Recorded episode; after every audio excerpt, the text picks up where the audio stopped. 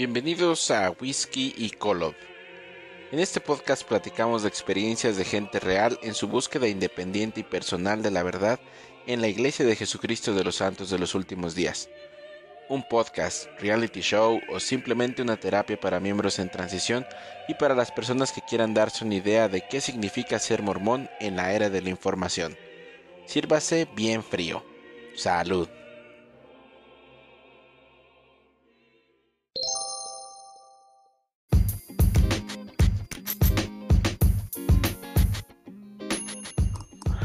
Pues eh, agradecerles que, nos estén escuchando el día de hoy. De hecho, nos, nos agarra buena hora porque al parecer aquí en, en México están programando, bueno, al menos aquí en el estado en donde estoy yo, están eh, programando ah, un apagón. Porque al parecer hay algunos estados del norte en uh. donde hay nevadas y necesitan energía y cosas así. Entonces, estamos venezuelizándonos. No sé, ¿En serio? Sí, es una situación media, media rara porque se supone que los en Estados Unidos no están mandando suficiente gas para eh, generar electricidad que se necesita para la calefacción y cosas así. Entonces están drenando un, poco de energía de los otros estados para la alta demanda de la noche. Entonces, al parecer nos van a dejar sin energía en más o menos una hora y media a lo que tienen programado, pero no sabemos si sean solo un par de horas, si sean cinco o seis horas o hasta mañana, no sabemos, ¿no? Es, algo que no nos había pasado aquí anteriormente, pero esperemos que no pase de más allá. Sí, está. Sí, esperemos, esperemos. Bueno, cuando yo, yo te cuento un poco, yo estuve viviendo el año pasado, hasta noviembre del año pasado en México, por el tema de laburo en, que trabajo en el, en el grupo este. Y recuerdo que me habían comentado algunos, algunos amigos ahí que, el gas también pasó lo mismo con el gas, algo como que que cortaron el gas porque se robaban el, gas o la gas, me parece. Sí. Y lo cortaron la tubería y como que no, no estuvo se, se quedó abastecido toda la ciudad, creo. Sí, sucedió aquí en, en Guadalajara, eh, que de hecho durante más o menos un mes en enero del año pasado, ¿sí? O del 19, creo, fue del 19. Este, que no tuvimos eh, gasolina, o sea, solamente había como que, imagínate, toda el área metropolitana somos alrededor de 5 millones de personas y tenías que ir cazando qué lugares había gasolina y te vendían solamente 20 litros, o sea, estaba muy, muy controlada esa situación y sí, la pasamos un poco mal durante un mes. Pero ya después se empezó a acomodar nuevamente. Sí hubo como muchas protestas, incluso no sé si llegaste a, si llegaste a escuchar sobre los muertos de Tlahuelilpan, que, les explotó una toma clandestina y estaban ordeñando un ducto y murieron como 120 personas. robándose la gasolina. todo eso estuvo fuerte. Latinoamérica. sí. Ah, sí, sí. Sí, Latinoamérica. Como, sí, lamentablemente es así. Este es algo que, que lamentable es algo que tenemos en todo nuestro eh, nuestra región. Creo que es parte de nuestra cultura latina y tener esas cosas, ¿no? O sea, no es algo, no pienses que es algo solamente de Sí, somos muy crédulos, ¿no? Que lo que sí, Exacto. Y justamente, justo estaba hablando con unos amigos. Y yo le decía, a, estoy en un grupo de, de, WhatsApp y todo con unos amigos y, yo le decía de que, que, la iglesia debería invertir más plata en Latinoamérica que en Utah. Y, yo creo que, que si invertiría más dinero en Latinoamérica, podrían tener miles y miles y miles de, de miembros mucho más consolidados, más fuertes, más fieles, no sé, que, que, en Utah, ¿no? O sea, porque en Utah ahorita la tendencia es que cada vez se van, se van, se van, o en Estados Unidos en general se van, pero es donde la iglesia más invierte. Eh, si, si, si, te das cuenta, en, en, Utah es donde más, más la iglesia hace como más obras, ¿no? Más cosas y, y, yo entiendo, ¿no? Yo, yo, si fuera Nelson diría, no, ¿sabes qué? De, nos debemos de mirar aquí, esto en un momento, un par de años más, se, se va todo, se van todos, pero los latinos son los que van a caer como moscas, ¿no? Entonces ahí donde debería poner BYU, escuelas, parques y todo así, y, te aseguro de, esos 100 que asisten, se triplica o sea, en un barrio. O sea, y, y, se van a mantener ahí por todas esas cosas, todo ese ecosistema o esa o ese, ese desarrollo que podría implicar la iglesia en, su en las sociedades latinas, ¿no? Sí, sí, completamente de acuerdo. Eh, entonces, de hecho, tú estás en, Perú. Eres originario, vives allí. Ahorita estoy en, Perú. Sí. Ok. ¿Cuál, Actualmente estoy aquí. ¿Cuál es un, poco de tu, de tu background, José? Este, cuéntanos cómo conociste tú la iglesia, eh, tu familia de generaciones, o eres converso. Bueno, ahí les cuento un poco. Yo soy converso, dice, yo me conocí la iglesia ya más o menos a los 15 años, 14, 15 años. Y mi familia se bautizó mi hermano mayor, mi mamá, eh, por un tema de que justo teníamos un vecino que era, que era miembro de la iglesia y, como que nos poco a poco nos empezó a invitar a las noches noche de hogares, a la capilla de ahí me enteré que otro amigo de, la época, de, la, de esa época, de la, cuando era joven, del barrio, también era miembro de la iglesia y, como que poco a poco comencé a ir, ¿no? O sea, por ejemplo, yo fui un año de, tuve un año de investigador. Iba a seminarios, a las actividades y todo, ¿no? Pero nunca habían venido los misioneros a mi casa. Yo iba a seminarios, a las actividades y todo, eh, las mutuales y todo, pero nunca había recibido a los misioneros. Y ya después de un año es que comenzaron a venir los misioneros y, me bautizaron, ¿no? Me bauticé primero mi hermano mayor, de ahí se bautizó mi mamá, de ahí yo. Posteriormente mi hermano se fue a la misión, luego yo me fui a la misión y yo seguí como el camino, eh, se podría decir, eh, este eh, ideal, ¿no? Sí. Como que te vas a la misión a los 19 te casas cuando yo me casé al año siguiente que, que, me, que, me, que vine de la misión eh, y te mantienes ahí, ¿no? En la iglesia, ¿no? Más o menos ese es mi, mi, mi, historial o mi background, ¿no? Y bueno, tuve infinidad de llamamientos eh, distintos, ¿no? Presidente Cordeldres, maestro de escuela dominical, presidente de hombres jóvenes destaca, y hasta que llegué, bueno, a ser obispo, ¿no? Obispo, bueno, en un barrio. ¿A, qué edad llegaste a ser obispo? Eh, yo sé, yo sé, obispo en un barrio bastante joven. 27 eh, años más o menos aproximadamente. Es el, el, tiempo que, que, fui obispo, más o menos 5 años. Y bastante joven, ¿no? Un barrio donde había mucha gente mayor y, yo era el, más, más chico, ¿no? ¿Para ese tiempo tú ya habías terminado alguna carrera universitaria o estabas estudiando? Bueno, sí, sí, sí, sí, sí. Bueno, ya cuando para ser obispo ya había acabado mi carrera.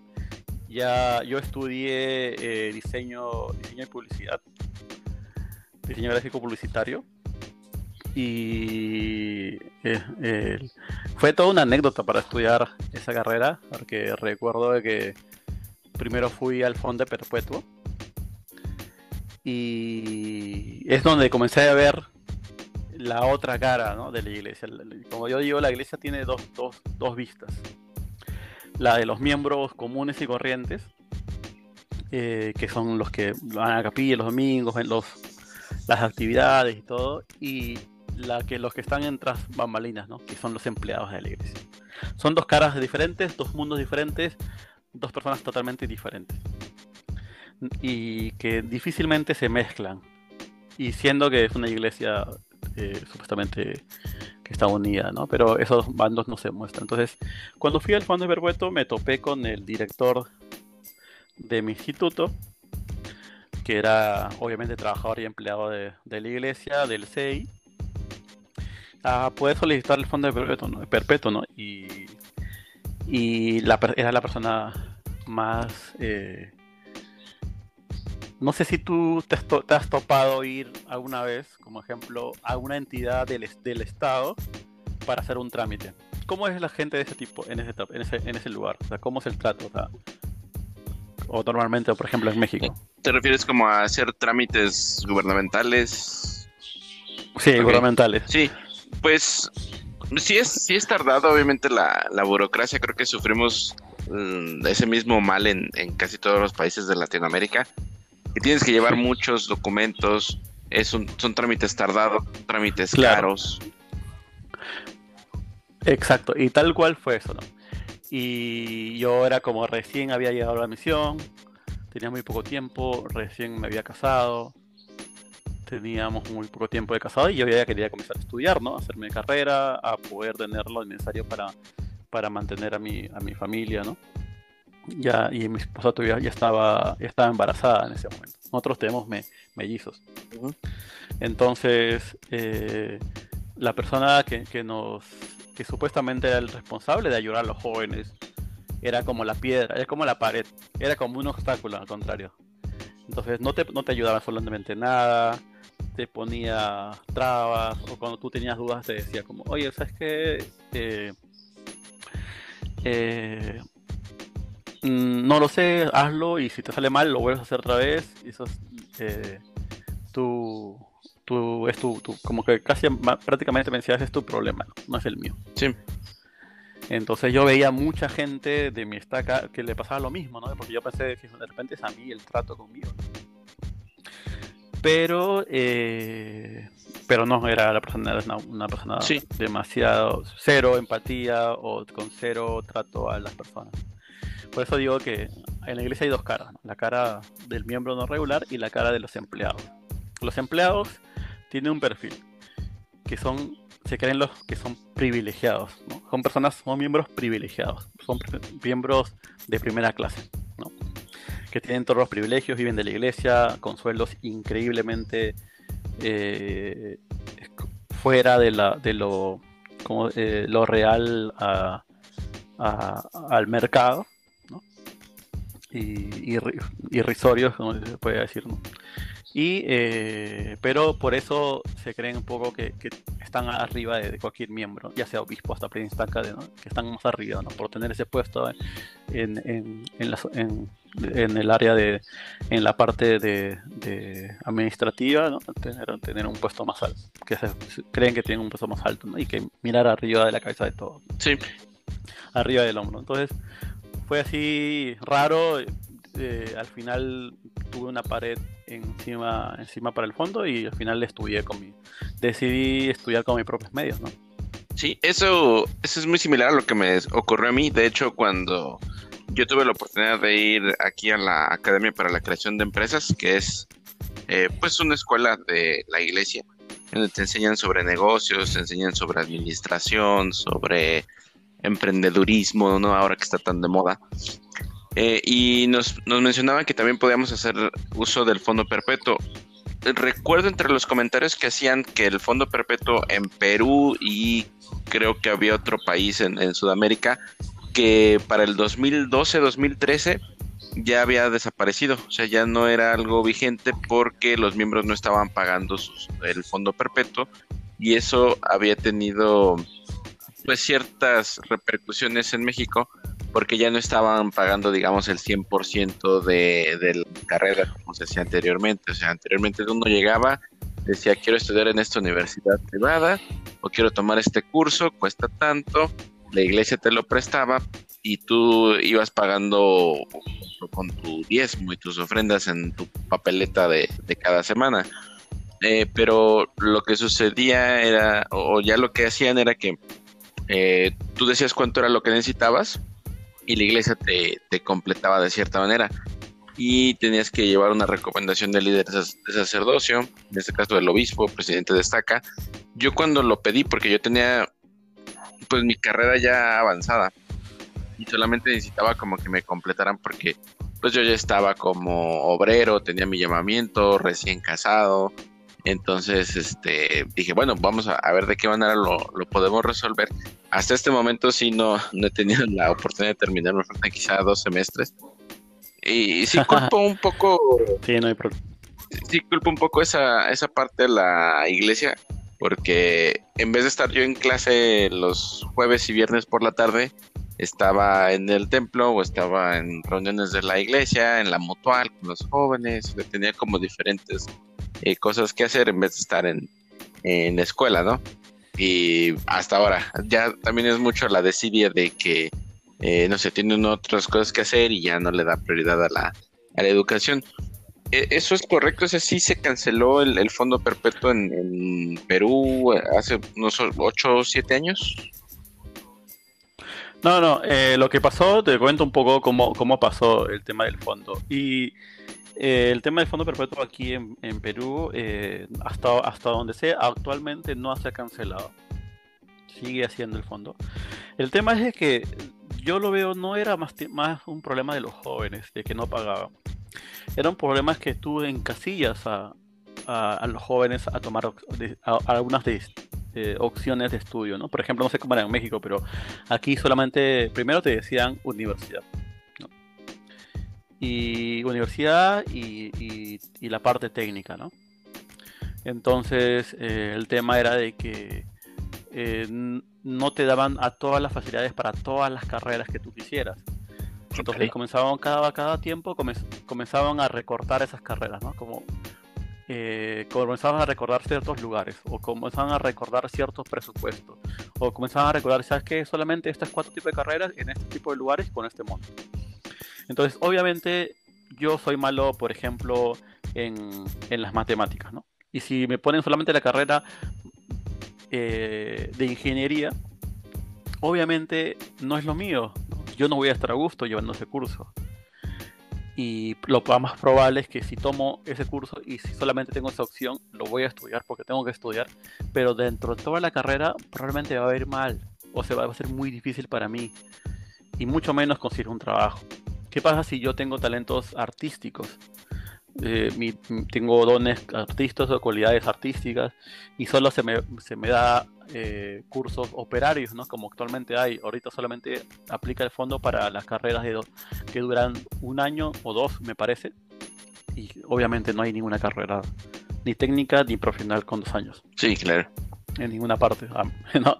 Entonces, esas, esos son como talleres y cursos carreras entre comillas, pero son cosas muy técnicas, ¿no? O sea, son como muy técnico, muy específico de tal cosa, donde, donde probablemente el título que puedas sacar ahí de, ese, de, ese, de esos lugares no te sirva mucho para, para una reacción laboral, ¿no? Decente, ¿no? O sea, te tome de que, bueno, te falta estudiar y tienes que convalidar otra vez y muchas veces esas no, no, no, no, sirven para convalidar en una universidad y tengas que volver a estudiar nuevamente en otro lugar, ¿no? Sí.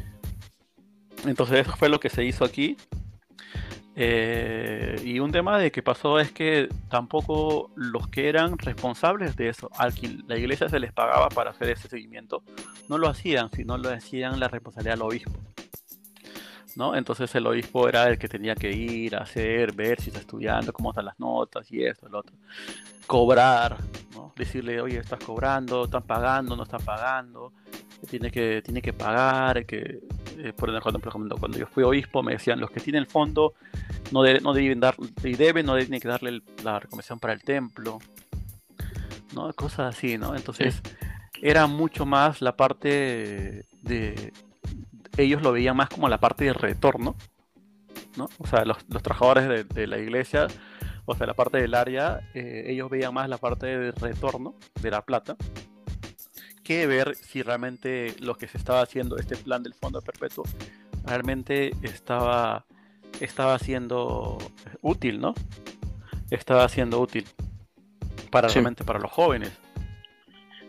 Ahora que lo mencionas, recuerdo que en la última feria de educación y empleo que hubo en Mestaca, eh, acudimos y solamente tenían entre las ofertas universidades o institutos tecnológicos de gobierno. O sea, había varias academias privadas, eh, pero lo mismo que comentas, ¿no? Te enseñaban sobre carpintería, herrería, cuestiones muy técnicas y las que son del estado, pues ya tenías ahí las ingenierías, ya tenías, este, no sé, licenciaturas, eh, ingenierías en computación, comunicaciones, cosas que pues pagan un poco mejor, no digamos una ah, carrera de, este, no sé, programación, algo más enfocado a tecnología. pero por parte del Estado. Entonces solamente ellos iban a hacerse promoción porque a fin de cuentas el gobierno te cobra solamente la inscripción y pues tú pones lo, demás. Entonces sí era, claro. era como, no sé, no, no entendíamos como para qué promocionaban el Fondo Perpetuo para la Educación si a fin de cuentas no lo ibas a necesitar. Entonces yo sentía como que trataban de ahorrarse el dinero del fondo este, invitándote a que te inscribieras a una universidad pública. Exacto, o sea, no, sí, así es. Y mayormente es así. Casi todo es tratar de, gastar menos, ¿no? Esa es como la política de los, de los que están en, trabajando para la iglesia, ¿no? O, o yo creo que son, es un mensaje que debe seguro venir desde esa ley, ¿no? Pero el tema del fondo, eh, tener en cuenta que es un préstamo no es una donación, no, es una beca real, es un préstamo que te cobra de interés. Es un, eh, eh, te cobran un interés y te lo dicen, que hay un interés adicional y, cuando te mandan tus reportes de, la cuenta, te debes tanto con este interés ¿no? y sigue subiendo. Yo he visto de jóvenes, o sea, que me cuentan de que en esta la pandemia les sigue llegando los correos de la deuda diciéndole que le van a esperar un mes más para pagar, ¿no? Ajá. Eh, para que paguen, ¿no? O sea, le dicen, no, ya, bueno, por esta pandemia te vamos a esperar un mes más para que puedas seguir, para que no te retrases en tus pagos, ¿no? Entonces, no es una donación, no es una ayuda. Eh, es como, yo creo, el fondo perpetuo es como lanzar una, una, una bala al aire, ¿no? A ver si le doy a un, a un pájaro o a alguien o no. ¿Por qué? Porque no ha habido un plan, no hay un plan estratégico para, darle seguimiento, no hay un plan de recepción laboral, no hay un plan para ayudar a los jóvenes a que concluyan su carrera, solamente es como, oye, toma, ahí sale el, ayuda o el dinero entre comillas y, y, chao, ¿no? Sí. Y ya tienes que venir a institutos y eso. Entonces, es muy difícil y tener en cuenta el perfil de miembros que tenemos, o sea, también hay que reconocer eso, ¿no? El perfil de, miembros, la mayoría de los miembros que, asisten a la iglesia son gente pobre y muy pobre, que probablemente han tenido una educación eh, secundaria o condición eh, primaria poco no tan buena, ¿no? Y padres que vienen también igual. Entonces, no vio esa cultura, no es como en Estados Unidos, ¿no? Que es algo muy típico, ¿no? Que se van a estudiar, se van a, se van a la universidad y todo, ¿no? Y se hacen su vida pero Latinoamérica es totalmente diferente. Entonces el plan debió ajustarse más a la realidad del latino, a la realidad, a la necesidad y las condiciones que tiene el miembro de la iglesia. Algunos miembros que no podían ir porque no, tenían trabajo, sus papás tampoco no tenían dinero y no tenían ni para ir al, eh, al, camión, como lo dicen ustedes, ¿no? Ir en camión a la universidad o, o tener un trabajo que le permita estudiar. Entonces son muchos factores, ¿no? Entonces, eh, por eso yo creo que el, fondo fue un fracaso. Obviamente algunos sí tuvieron éxito y sacaron de provecho, pero es muy difícil. Ahora, actualmente es muy difícil. Por ejemplo, yo te cuento mi anécdota, que cuando fui a dar, eh, me rechazaron, este hermano me trató muy mal, me puso muchas trabas. Hablé con una hermana y me dijo, me dijo así, ¿ah? Como tú no tienes que hablar con él, te voy a presentar a tal hermano. Y este tal hermano trabajaba en el área y tenía un puesto más alto que él. Entonces le llamé y me dijo, ya no te preocupes, que yo te ayudo. Mira, anda con tal hermano y dile que vienes en mi parte. Y ya, y él te lo va a hacer. Recuerdo yo venir la semana siguiente y ir al mismo hermano con todos los papeles y para el estudio, todo terminado, porque lo había hecho con este hermano a la par. Que por cierto era un hermano norteamericano que era como el gerente de esto del, fondo perpetuo en, en, el área donde asisto. Entonces, yo había llenado completamente, él lo había llenado completamente, todo, o sea, yo no hice nada. Me dijo, a ver, entramos a tu cuenta y bla, bla, y él lo llenó todo. Y ya me dijo, ponle menos aquí para que pagues menos, pon esto aquí para que no te cobre tanto, o sea, me dio todos los tips. fue, fue muy amable ese, ese hermano, en verdad. Y cuando llego, le digo, eh, hermano, ¿cómo este? ya que está todo terminado. Y me, dice, no, yo te dije que no puedes, todavía tienes que esperarte en la siguiente, en los siguientes seis meses. Porque es por grupos. Cada, y creo que sale en marzo y después en agosto, algo así en ese momento. No recuerdo. Pero era por, como que tenías que esperarte un buen tiempo, cuatro o cinco meses después.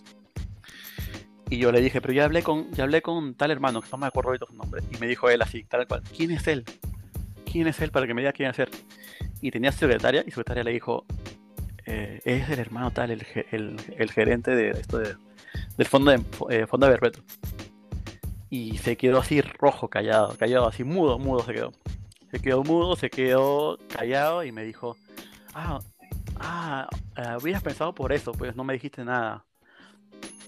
Eh, ya, ya, no te preocupes, José, ¿cómo este? Dame tus tu papeles, tu ya yo mismo aquí los, lo hacemos. ¿Para cuándo necesitas tu cheque? ¿Cuándo necesitas esto? Y, cambió completamente la, la, actitud y todo, ¿no? Porque obviamente era su jefe, ¿no? Y, y, es gracioso, ¿no? O sea, es así como se maneja. Yo siempre digo que cómo se maneja en la iglesia es como, como, como un gobierno, ¿no? Como, como es la misma corrupción que hay en, en tu país, en mi país o en los gobiernos normalmente, es igual como se maneja en la iglesia. Es un poco triste, pero lamentablemente es cierto, ¿no? Me tocó ver eso y, y muchos más. Ya, ya hablaremos más de eso. Sí, y eh, me imagino debe haber sido un poco, eh, no sé, doloroso saber que uno piensa que es algo que viene pues profetizado por Hinckley, ¿no? Que viene la orden directa para que ayude a los pueblos latinoamericanos y africanos y asiáticos sobre todo, porque, por ejemplo, la gente en Estados Unidos no puede acceder a este tipo de, apoyos. Tienen Pathway, tienen otras cosas que aquí también han, funcionado, pues, de manera mediocre, ¿no? Eh, claro. Y, y en toda Latinoamérica ha sido así, no ha funcionado muy bien. Sí, pero eso, ¿no? O sea, pensar que es algo que, como te lo está diciendo un profeta, que se dio desde, desde la cabeza de la iglesia para apoyar y que los lamanitas florezcamos como la rosa, y no funciona. Y van a es que... de culpar quizá a los, a los mismos miembros como, ah, es que no pagan, ah, es que este, no están aprovechando como debería ser o no hacen las cosas como se les ordena. Pero en sí el programa no está bien diseñado, como comentas. Sí, yo creo que es, hay buenas, o sea, es una buena idea, me parece una buena idea, pero mal gestionado para mí el fondo de proyectos. Sí, es una buena idea que podría haber ayudado mucho más eficientemente, más, mejor. Con todo el dinero que tiene la iglesia, podría haber hecho una gerencia directa, especialmente, o una unidad, especialmente para ayudarse a que la inversión que la iglesia hace, el préstamo que hace, tenga un retorno no solamente de devolución del joven, sino que un retorno de llegar al éxito al joven que al final ese éxito se iba a ver reflejado en la iglesia porque tener un miembro profesional es diferente, un líder profesional es muy diferente de tener un líder eh, sin, sin, una profesión de estudio, ¿no? No quiero decir esto como a, decir que no, que son malos o son mejores, no, sino que está mucho más preparado y segundo, eh, económicamente puede que sea más estable. ¿No? y que le permita tener más tiempo para el llamamiento y todo eso así. ¿no? Pero bueno, no se dio eso. Yo creo que no es culpa de los miembros. O sea, yo creo que es más culpa del desconocimiento de la... Porque yo puedo tener una idea increíble. O sea, ahorita me puedo decir, oye, ¿sabes qué? ¿Sabes qué sería bueno para acabar el tráfico de, que hay en Latinoamérica o en México, por ejemplo? Hagamos carros voladores. Ya, ¿sabes qué? Hagan carros voladores. Esta es la solución. Y, y, y todos dicen, wow, sí, tienen razón, carros voladores. Es la idea. Ya, pero ahora ejecútalo, que alguien lo haga y que lo haga realidad y que funcione y que sea viable en esa ciudad. Como dice, es otra historia, ¿no? Sí, es muy complicado. Es, muy complicado, no son muchas cosas y muchas cosas que determinan el éxito realmente, ¿no? Entonces, eh, es, para mí fue eso. tampoco puedo negar que hay gente, hay chicos que sí han terminado y han aprovechado lo que sé que actualmente ahorita muy poca gente está tomando el fondo. O sea, yo cuando era obispo, los mismos jóvenes retornados me decían que, no querían tomar el fondo, o sea, porque, porque ya no le era, ya no le un beneficio para ellos, que preferían buscar directamente con el Estado o, o, pagarse ellos mismos o buscar otra manera que ya la iglesia no era, no era una opción para, de ayuda para estudiar, ¿no? y lamentablemente es triste que, los miembros lo vean de esa manera, ¿no? Entonces, pero bueno, eso es como, se está dando, ¿no? Sí. Entonces, en tu situación como obispo, eh, tenías 27 años, tu familia, eh, ¿qué cosas fueron las que empezaste a, ver ya en puesto, un llamamiento un poco más de, de liderazgo, más Bueno, algo que, que, que, sí me gustaría decir es que, que yo veo mucho, o sea, en los grupos de Facebook, de WhatsApp, y que se tira mucho hate a los obispos, ¿no? Y yo, yo he sido un obispo, o sea, yo he sido, he estado ahí en un barrio y sé que, que muchas veces, no todos son iguales, pero muchas veces es un llamamiento difícil. Es un llamamiento muy difícil y de mucho sacrificio. Y que cero remunerado, remunerado, cero. Yo sé que algunos no, que mi obispo se robaba el diezmo, que ese obispo se robaba tal cosa. Pero, o sea, es muy pocos. Eh, pero es un, un sacrificio eh, bastante, cero remunerado. Yo soy de la idea de que se le debería pagar. Porque, porque se da mucho tiempo. Yo, o sea, yo invertí tiempo, dinero, eh, actividades familiares, oportunidades laborales, mejoras eh, en el trabajo y en los estudios. O sea, muchas cosas perdí. Y si podríamos sumar en, en cuánto costaría eso, o sea, cuánto vale eso, eso que perdí y los tiempos con mi familia que es no, tiene un costo, no tiene un, no tiene un, no se puede medir con dinero, pero es muchísimo. Pero eso solamente dejar a los que los oyentes, ¿no? Y algo que, que, yo poco a poco, como comencé a ver, yo la iglesia fue chistoso, fue muy gracioso porque yo sí era, cuando estaba obispo era muy así, iba así a la actividad, hacía todo, trataba de visitar, hacía lo que podía, lo mejor que podía con las personas, con los miembros. Un día, uno de los, un jovencito, o sea, para quedar, ¿no? un jovencito de, los hombres jóvenes me hace una pregunta y me dice, obispo, ¿por qué antes no se le daba el sacerdocio a los negros? ¿No?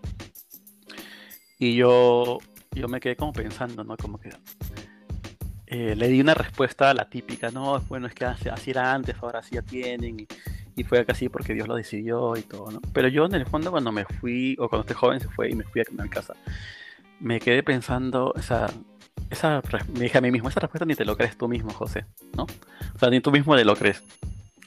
Que, que todo tiene un porqué, o sea, no hay nada, las cosas no, no, suceden por coincidencia o porque fue así, obra de, de, de las casualidades, ¿no? Entonces, eso fue como la piedra o el, como que la curiosidad de conocer un poco más de la, de la iglesia, ¿no? Más allá, ¿no? Y al ver mucho ya comenzaba, ya cambia tu forma de pensar, porque el tema la iglesia un poco es que no te forma líderes, no, un poco no forma líderes, forma eh, seguidores, forma obedientes.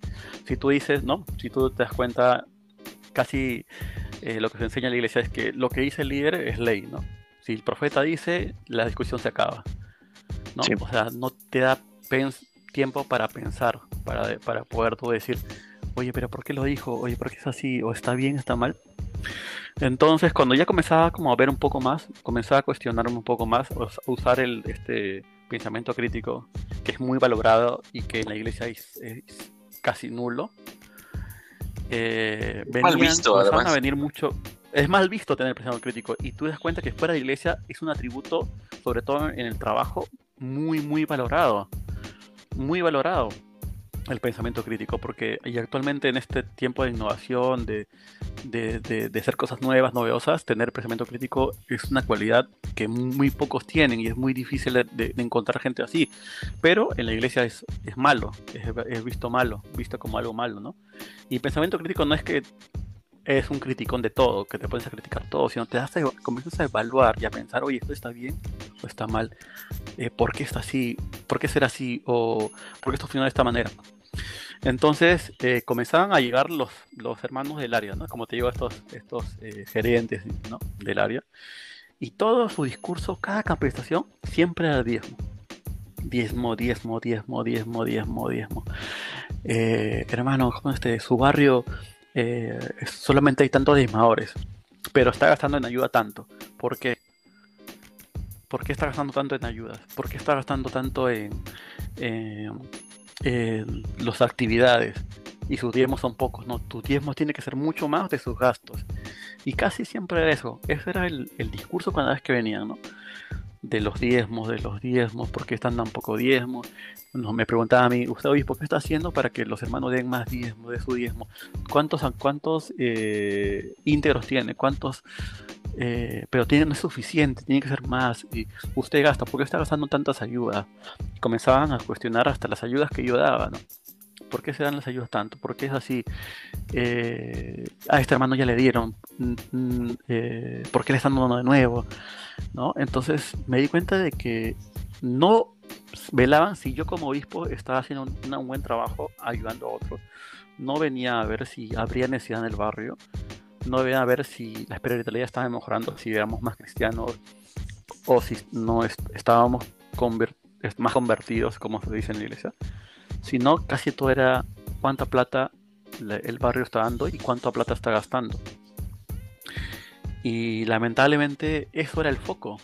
En todas las capacitaciones con el presidente de área, todas las capacitaciones eran, hermano, enseñan que deben dar diezmo antes de pagar la luz, el agua, la comida, del diezmo, del diezmo, del diezmo. Y que, que no importa, das el diezmo y después le pides ayuda al obispo. Y eso es una frase bastante falsa, ¿no? O sea, eh, tú y yo sabemos que muchos obispos no les gusta ayudar. ¿Por qué? Sí. Porque no es porque ellos, sino porque esas capacitaciones del área o de los gerentes, exactamente cada día te enseñan no ayudes, no ayudes, no ayudes. Obviamente no con estas palabras, sino que dice, no, tienes que hacer la, la, el ANR, eh, si la familia le dio, si los... Burocracia. toda la burocracia, todo el papeleo. Entonces comienzan a poner más, más trabas en el papeleo para que sea menos fácil de acceder. ¿No? Entonces, eh, los obispos, obviamente, la mayoría de los obispos son, yo le digo borregos, ¿no? Son gente que solamente sigue, ¿no? Entonces tú le dices, oye, haz esto. Ah, bueno, lo dijo el hermano tal o el de tal. Debe ser así, amén, yo tengo que hacerlo, ¿no? Entonces, cuando tú das tu diezmo, ellos probablemente se, vienen todas las cosas que le han dicho, no, hermano, no puede dar. Ya primero le prestado a su hermana, a su amigo, a su vecino. Eh, venda hasta, yo recuerdo que, que decía, contaban historias los de los elders, los 70, esto de Aria, y decían que, que, cuando él era obispo, él, una hermana le pedía ayuda, dice que él iba a su casa y le decía, hermana, ese televisor usted lo puede vender. Ese mueble que está ahí lo puede vender. La bicicleta del jovencito lo puede vender con eso puede pagar sus deudas, no necesita pedir a la iglesia. Tiene muchas cosas aquí en su casa que vender. Y nos decía a nosotros que nosotros vayamos a su casa y miremos qué tiene y decirle, o sea que primero vende tus cosas, cuando no tengas absolutamente nada en tu casa, y recién me pides ayuda.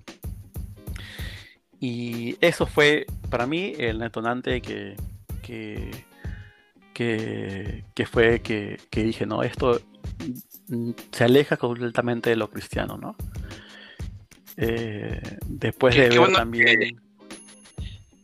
Déjame tomar ahí un, minutito, José. Qué bueno que tomas esa parte de hablar de lo cristiano, porque yo la verdad no me imagino al Jesús de la Biblia eh, pidiéndote que llenes un formato para poder darte una bendición y devolverte la vista, o para poder acceder a los panes y a los peces que, que multiplicó. Ya pasa con tu obispo que te entreviste a ver si estás pagando el diezmo y ya después vemos si te toca un pedacito de, pan o no. Entonces eso eh, creo que esa misma burocracia eh, es la que hace que, que no sé, se, se pierda el espíritu, ¿no? Inclusive cuando ah, quizás te tocó siendo obispo que te dijeran, ah, bueno, si va a hacer una actividad, ¿cuál va a ser el beneficio que este va a traer más gente a que sean más espirituales no solamente es como vamos a ir al cine, sino que tenemos que ver algo edificante, ¿no? Que sea algo mejor para los jóvenes o que ayude a que las familias sean fortalecidas, ¿no? Claro, como ya es como es como es como una empresa, ¿no? O sea, es como cuando te dice, "Oye, voy a necesito presupuesto para tal activación o tal cosa." Ya, dime, eh, ¿cuál va a ser el retorno para la empresa? Cualitativa y cuantitativa, no sé, ¿no? Eh, cualitativamente, ¿no? o cuantitativa, o sea, cuánto voy a recibir. Ya yo invierto 100 y en un mes cuánto voy a tener de ganancia. Vigilo 300, 400. Entonces ellos ven más esa parte, o sea, la iglesia se ve mucho eso. Y la parte que es fría, porque mucho de la gente en la iglesia va porque tiene necesidad, una necesidad, un vacío emocional.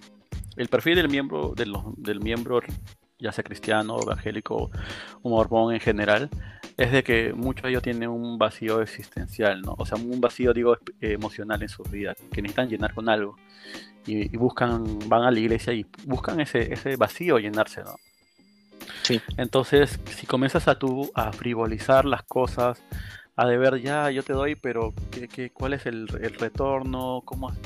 No, o sea, yo, yo, como tú dices tú, no, o sea, no me imagino Jesús, el ciego, diciendo cúrame y él te diga, primero fuiste donde el médico te curó, te revisó el médico, fuiste donde el César, donde, donde César y el César y te dio algo para que te ayude, te, no sé, tal cosa, ya, listo, habla con Pedro, el Pedro te va a decir cómo, qué, qué pasos tienes que, qué cosas tienes que hacer, ¿no?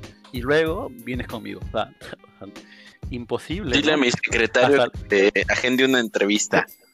Claro, que te agende, ¿no? O, sea, que, o, o, o, mismo cuando los apóstoles bloqueaban, la, decían que los niños no vengan, o sea, no les permitía y le decían, ¿por qué los, no le dejas venir, no? O sea, ven, que venga. Entonces él rompía toda esa burocracia, ¿no? O sea, rompía todo ese protocolo que se podría decir, ¿no? Él rompía eso y no tenía eso de, no, que, que, que, los niños no, que son inquietos y esto, déjalos afuera. O, o sea, entonces la iglesia lamentablemente es, vive en una etapa, para mi opinión, como yo lo veo, de alejado de lo que inicialmente se pensó que sería. ¿no? Sí. Ahorita ya es una corporación completamente eh, que solo quiere números, eh, quiere ahorrar costos y los costos que ahorra en la, en la iglesia lo invierte en bolsa, ¿no? Lo invierte en el sí. dinero, en, en, en, empresas. Eh, si yo, yo veo ¿no? que los miembros ponen, ay, que la iglesia ganó 6 mil millones, creo que este año, del año pasado, 6 mil millones de dólares en utilidades o inversiones y dice que eso es, pues es porque están es el beneficio o es las bendiciones de que la iglesia prospere una buena, una buena administración. Una buena administración buenos empleados o sea y es o sea sí y no. Primero si tú tienes miles y miles de millones y comienzas a invertir en un montón de empresas porque tienes toda la plata del mundo para hacerlo obviamente en una de esas te va a ir bien pero no, no ponen oye, ¿sabes que Nos fue mal en tal empresa que tuvimos que vender las acciones porque nos fue malísimo. Porque la iglesia también en, en bolsa le ha ido muy, muy mal en varias empresas, donde he perdido sí. miles y millones de dólares. Pero esa parte no es como. O sea, no, no, o sea, no, ah, no esa parte no. Esa parte fue por el hombre, ¿no? y lo bueno es. Sí, además que solamente se mostró, digo, esta información salió la semana pasada. Solamente se muestra la, las inversiones que tienen en Ensign Peak pero no sabemos si hay otro tipo de, de, inversiones con otros nombres en otros países que no se nos están informando. Claro. Por ejemplo, en Sudamérica, no sé cómo se llama México, pero en Sudamérica tiene muchas empresas eh, de, gana, de, de, la parte de agricultura, ¿no? muchas, muchas empresas. Y sé que está, eh, invierten en minería, empresas mineras. Y obviamente eh, la iglesia crece, pero los miembros no la iglesia se hace más millonaria con más plata, pero los miembros siguen siendo pobres como hace 5 o 10 años atrás. Correcto. Y segundo, es que el mensaje actual, yo no soy obispo, ya no soy obispo, pero lo que me dicen mis amigos que son obispos, el mensaje actual es ahorren actividades sin presupuesto. Eh, que, que ahorita la iglesia está pasando por momentos difíciles y necesita ahorrar y que ahora los jóvenes tienen que pagar más, más sumisión y que ya no tiene que, que, que cubrir la iglesia.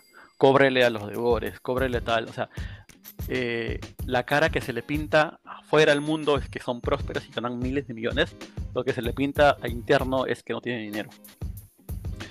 ¿no? Y que ahora los miembros, por ejemplo, la última capacitación que me contó un amigo que es obispo, me dijo que que la, lo que le habían dicho el presidente de área es de que lo que quiere la iglesia es que, por ejemplo, Perú sea un país autosuficiente. O sea, que con el diezmo que, tiene, que genera los miembros solamente en Perú, se mantenga solo. Entonces, si ellos quieren que el diezmo crezca aquí y, y no sea dependiente de la iglesia, ¿para qué son esos 6 mil millones de dólares de ganancia? Para cuando Entonces, Jesús llegue bajando en una, una Gator dorada. Claro, o sea, yo me imagino decirle a Jesús llegando y, y que le digan, ¿cómo este? A ver, muéstrame lo, el estado de cuenta, cuál es la utilidad. ahí está Jesús, mira, están todos los billetes, ¿no? Un montón, ah, listo, muy buen, buen siervo fiel, ¿no? Perfecto. Y ya, ahora sí. Como la parábola de los talentos, completamente. Claro, literal. Claro. Yo creo que Dios ni Jesús, o sea, Jesucristo no necesita esa plata. No, no necesita ese dinero. O sea, nunca lo necesitó, nunca lo pidió en vida. Y porque ahora, así, ¿no? Es, es algo que, que, yo creo que los miembros deberían preguntarse, ¿no? Que por qué, por qué ahora eh, se da tanto ese enfoque de, del dinero, ¿no? Más que antes, o sea, yo me acuerdo que antes no, no era tan, tan, tanto, yo acuerdo cuando joven no se enseñaba tanto el diezmo, ahora se enseña muchísimo sobre el diezmo. Yo me acuerdo que esta, esta charla donde sale Nelson que dice, si no das diezmo vas a ser quemado, ¿no? El diezmo te va a librar de que seas quemado del, de, de, en la segunda venida, ¿no? O sea, y esa condición, ¿quién lo puso? O sea, él mismo, ¿no? O sea, entonces sí, comencé a ver mucho de esas cosas en, en la iglesia, ¿no? Mucho de eso. Y algo que, que, que, vi que sí me chocó muchísimo fue cuando comencé a, a ver, tener eh, amigos gerentes del área y que me cuenten cómo, cómo inflaban los presupuestos de gerente, ¿no? Por ejemplo, iban a construir una capilla, ¿no? Y la capilla valía un millón de pesos. Por, por soltar un número, construir el comprar el terreno de un millón de pesos. Entonces, ¿qué hacían con este, este, el dueño del terreno? Le decían, oye, ponle que vale 2 millones. Yo te deposito los 2 millones, tú me devuelves el millón y te, te quedas con el millón que, que, acordamos. Y esa práctica en, en las oficinas, de la, en la parte de, de, que le dicen corpos, nosotros le decimos los corpos, los corporativos ¿no? de la iglesia, es muy común. Es muy común, muy común. Y recuerdo que tengo un amigo bastante cercano que me comentó de que cuando él entró a trabajar en el área, eh, eh, vino un proveedor y le dejó un sobre. Le dijo, hola, ¿qué tal? Bienvenido. La empresa le da la bienvenida. Este proveedor dijo, le damos bienvenida para que vamos a trabajar juntos. Y dijo, aquí le, le mandamos esto. Cuando vio el sobre, era un sobre llenocito de dinero. De puros billetes. Y él decía, para seguir trabajando como antes, en el, en el sobre. Y, sí, claro. y, y, y, cuando él, él, dice que se quedó frío, ¿no? O sea, se quedó así como, como sorprendido de que, de que cómo se manejaba ahí en, la, en el área, ¿no? Y eso lo hacían todos. Todos los proveedores, ellos sacaban su tajada, ¿no? Ya, yo te, yo te doy la licitación para que hagas los, nos vendas el, el, piso para la capilla, para que nos vendas eh, eh, el techo para la, la, capilla.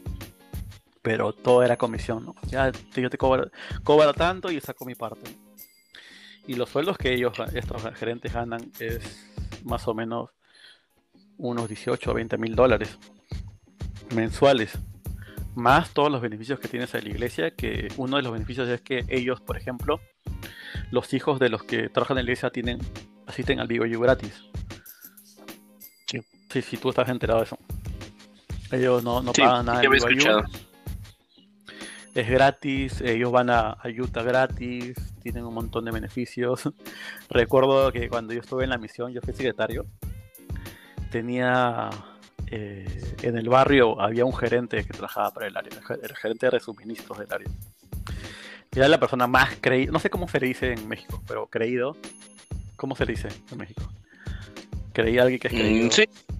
Creído, ¿no? Creído, se cree, se cree, alzado así, ¿no? Era así, recontra alzado.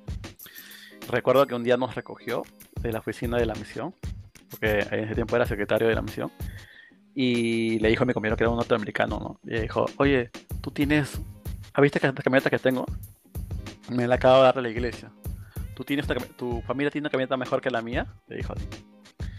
Y era una camioneta increíble, o sea, gigante, increíble, ¿no? O sea, súper lujosa. No me acuerdo bien el modelo de ese tiempo, porque no conocía mucho ese tiempo de carros. Eh, pero era. Era, o sea, súper lujosa, increíble. Y él dijo: No, no, yo tengo. No, no tengo yo, este, no, no tenemos un carro más sencillo, ¿no? En Estados Unidos. Obviamente mi compañero era gringo, pero no era de dinero, ¿no? Y él no comenzaba a, alardear, ¿no? De lo que ganaba, de lo que le pagaban, presumir. lo que tenía, presumir que tenía tal cosa, el celular tal, ese momento que era, no me acuerdo, pero tenía un celular increíble para esa época y todo, ¿no? Que iba a Utah, iba y venía cuando quería y todo, o sea, así. Y nos invitó a comer un día y comimos todo, ¿no? Comimos, nos invitó a un lugar bien lujoso de, del lugar, bien caro, recuerdo. Y él dijo, eh, yo pago, no te preocupes, piden lo que quieran, yo pago, ¿no? Y después dijo, no, la iglesia paga. Cuando vino a la cuenta, él dijo, necesito que me lo pongas por y en, en, a Perú se llama Aspersud, la razón social de la iglesia. Y dijo, ponlo por Aspersud. Y me dije, le dije, ¿cómo haces eso? No, yo agarro esto, lo pongo y lo mando como gastos, gastos de, de administrativos, ¿no? Y me devuelve el dinero que gastó. ¿Y, y cada cuánto tiempo la hacen? Le pregunté. No, siempre, nosotros cada vez que salimos para hacer compras, compras de la casa, la iglesia paga, ¿no? Y se reía, ¿no? Y en ese momento en la misión fue como una anécdota, ¿no? Yo era chico y decía, ah, que este hermano es bravo, ¿no? ¿Qué, qué tal? ¿Qué tal? Sí, sí, sí. Eh, no, no, no, no, no tenía yo esa malicia, ¿no? O sea, no sé si malicia o esa forma de pensar más allá, ¿no? Pero, pero luego comencé a darme cuenta de que casi todos eran así, ¿no? Que se manejaban mucho de esa manera en, en la iglesia. Mucha corrupción.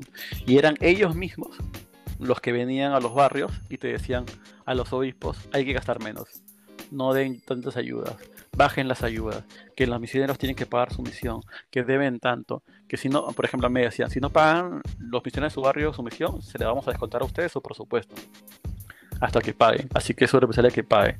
Así nos decían, ¿no? Obviamente, y había jóvenes que, Ah, sí, sí. Me tocó, y yo decía, eso también en, en mi barrio. Claro, entonces hasta que ya cuando yo ya me abrí los ojos le decía, ¿no? hermano, pero ¿por qué, ¿por qué le vamos a cobrar por algo que ellos hicieron de servicio, ¿no? ¿Por qué cobrarles? Fue su tiempo, fue su esfuerzo. Yo creo que al contrario, deberían tener más beneficios que estarle cobrando, ¿no? Porque dieron dos años de su vida, que actualmente dos años para este sistema, como, como se maneja en el mundo en tema laboral y, y, educación, es muchísimo. ¿No? Yo, yo conozco chicos que ya a los 20 años ya salieron de la universidad o 21 de la universidad y están trabajando. Y tú a, esa, a ese tiempo, pero un miembro recién está saliendo de la misión y ver qué va a hacer.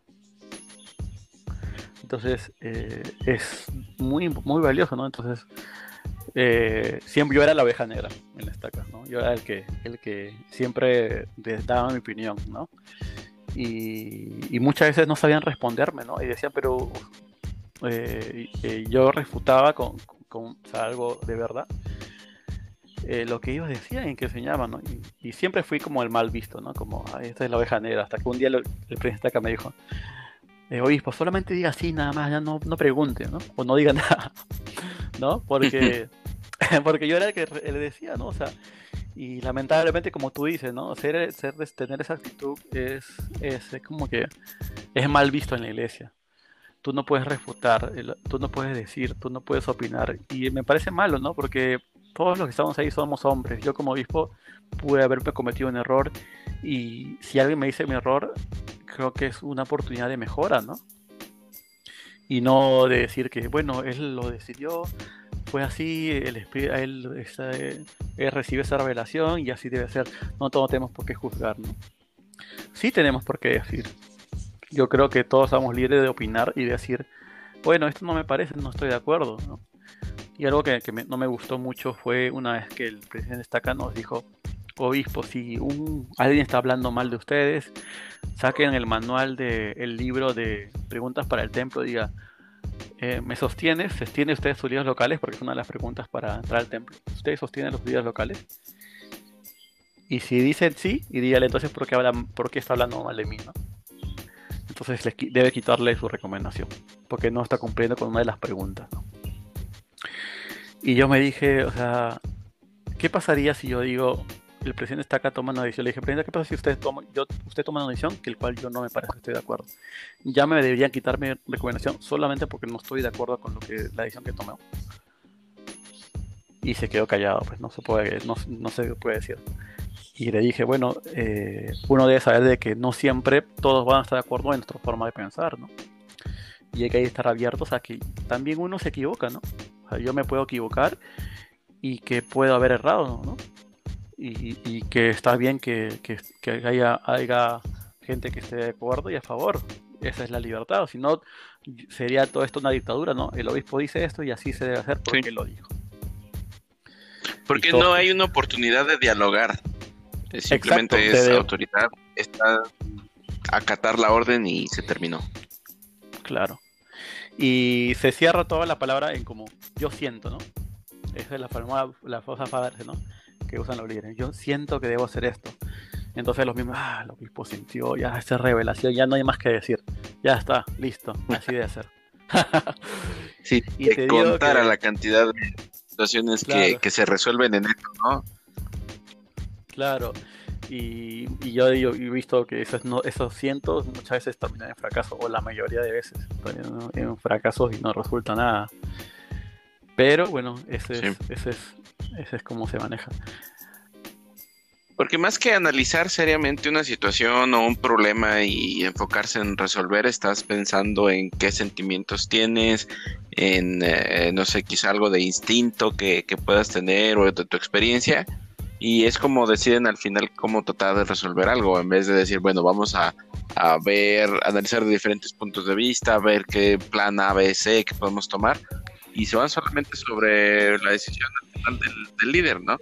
en vez de quizá como un consejo, dialogar, eh, eh, hablar de las diferentes experiencias. Eso me pasó a mí con, mi último obispo, con el que serví de consejero. Yo proponía diferentes acciones, eh, al final resultaban las cosas mal, yo me quedaba callado o ya al final yo no, no decía nada porque se veía que no me iban a tomar en cuenta, ¿no? Entonces, sí le llegué a decir, bueno, obispo, entonces, ¿para qué quiere un consejero? Exacto el, la, la, la, ¿cómo se llama? La, el propósito de un consejero es aconsejarte, ¿no? Aconsejarte. Y si no te aconseja y solo dice amén, eso no es consejero, es tu adulador, no sé, tu monaguillo, no sé. Pues, sí, sí, sí. Y, y algo que, que, que, me dio risa, algo que me da mucha risa, es porque ahorita los que los que sí son miembros escuchan de repente esto, dicen, no, pero hay el consejo de barrio, el consejo de barrio se decide. Yo te voy a contar mi experiencia y lo que he visto eh, en la misión y, en, como, y como obispo y en otros barrios, ¿no? en otros países que he vivido también. Eh, siempre cuando hay un problema, ese consejo de barrio no se llama consejo. Mayormente cuando hay un problema se lo dicen al obispo. Y todos miran al obispo para que el obispo dé una solución. Entonces, más que consejo de barrio es asignación a la solución que propone el obispo. Entonces, el todos, yo me acuerdo cuando el obispo, todos me miraban a mí obispo, eh, pasó este problema, ¿qué hacemos? ¿No? Entonces yo, yo, yo decía, no, díganme ustedes, para eso estamos haciendo un consejo, ¿no? Díganme ustedes. Y todos, ¿no? Mudos, ¿no? Se quedan callados. Y esta me decía, no, pero usted es el obispo, usted es el que recibe la revelación, usted, usted diga nomás, ¿no? Y yo le dije, no, o sea, a veces yo tampoco no sé, porque siempre tengo, no necesariamente tengo que saber todo. Entonces, esa cultura hay en, en, la iglesia, ¿no? De, de, esperar que el líder o entre el que está más arriba de ti te dé la solución y tú solamente seguir, ¿no? Por eso que se enseña mucho eso a Adán, ¿no? Adán dijo, ¿por qué hiciste eso? No sé, el Señor me lo mandó, yo solamente lo hice. Entonces, eh, cuando tú haces esa actitud, no sabes hacer por qué, mejor para eso es un robot, ¿no? Pones un robot y programas para que haga tal cosa y lo va a hacer. supuestamente la diferencia entre un robot y un ser humano es que el humano piensa, ¿no? Solo, no solo hace lo que se les dice. Entonces a veces pasa eso. Que además... Sí, que además viene a contradecir una doctrina, creo que es de, de McKay, que dice que cuando la doctrina se entiende, hay un cambio de actitud y de comportamiento, o sea, esa es la conversión, el que tú entiendas la doctrina, el que tú entiendas por qué estás haciendo las cosas. Yo recuerdo de las cosas de, mi misión es que la doctrina te enseña el por qué y los, eh, los convenios es el cómo, ¿no? Entonces, el servilismo de que hay dentro de la cultura de la iglesia, el, el, que, el que veas tú, o sea, yo, he visto miembros que le llaman al obispo, señor obispo, yo, sí, pase por aquí enfrente, de, mire, que yo tengo, ¿no? porque lo ven como si fuera un personaje de, otra dimensión, ¿no? Como que son, eh, no sé, santificados, eh, se toman muy en serio esta cuestión del, del manto, ¿no? Entonces, eh, no sé, creo que, que pues, primero que nada son seres humanos que, como estás comentando, tienen necesidades y ellos ponen de su tiempo y sacrifican tiempo con su familia, sacrifican oportunidades de trabajo, eh, sacrifican muchas cosas para que la gente pues los los este los siga así nada más no que también hay, hay yo me imagino situaciones en las que hay eh, obispos que ya tienen cierta estabilidad económica que no tienen que hacer nada más que pues servir en, dentro de la iglesia no eh, yo sí, sí he visto, no sé, doctores o gente que ya tiene sus eh, negocios bien establecidos, que no hacen nada en todo el día, que estar en los grupos de WhatsApp coordinando la actividad, eh, ayudando, o sea, que lo hacen de, buena gana. Pero sí, estamos en una situación en la que no es tan, tan sencillo, ¿no? sobre todo en, si servido en, en, barrios donde hay mucha necesidad, pues, no sé, hasta te da cierta no sé, se te enternece el corazón y quieres ayudar de la mejor manera, pero no hay las, las posibilidades. Como dices, no hay el presupuesto y tienes que al final soltar de, tu propia bolsa para ayudar a los demás. Claro, sí, yo como, como obispo, o sí tuve que poner de mi, dinero. felizmente, eh, sí tengo un trabajo estable y tengo una economía bastante estable. Eh, me permitió hacer eso, ¿no? O sea, me permitió poder aportar de mi dinero, pero muchas veces es así. Pero la mayoría de los obispos, que, no sé, cómo eh, lo digo aquí en Perú, son eh, en general gente, gente pobre, ¿no? Que no tiene muchos recursos. En general los miembros, en su mayoría, son, son miembros con bajos recursos, ¿no? Entonces, ponerle una carga adicional eso muchas veces termina quemando a los, a los líderes, a los miembros, ¿no?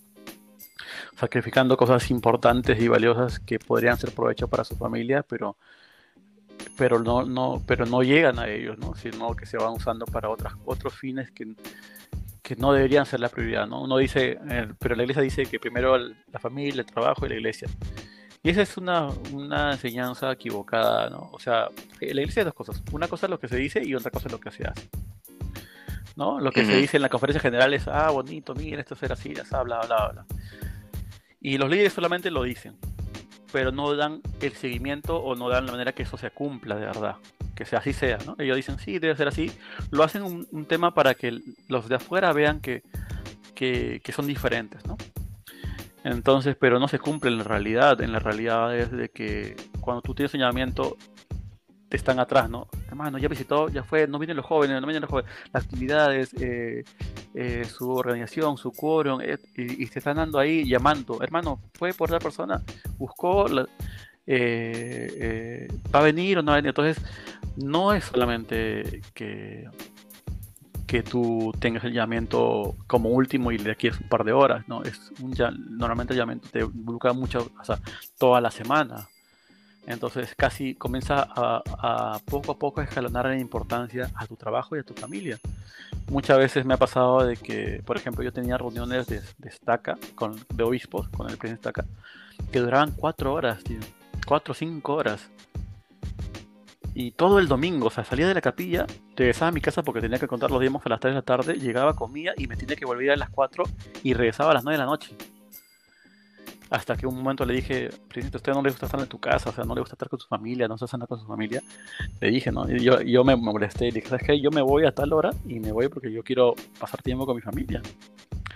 ¿No? Entonces, por eso el dicho, ¿no? Como dicen la, esa frase, ¿no? Del dicho al hecho hay un, hay un largo trecho, ¿no? Lo que dice los líderes arriba de que cómo debe ser y lo que se hace es otra cosa, otra historia. Y si tú te das cuenta de que en la iglesia no hay una homogeneidad de, de, lo que se hace.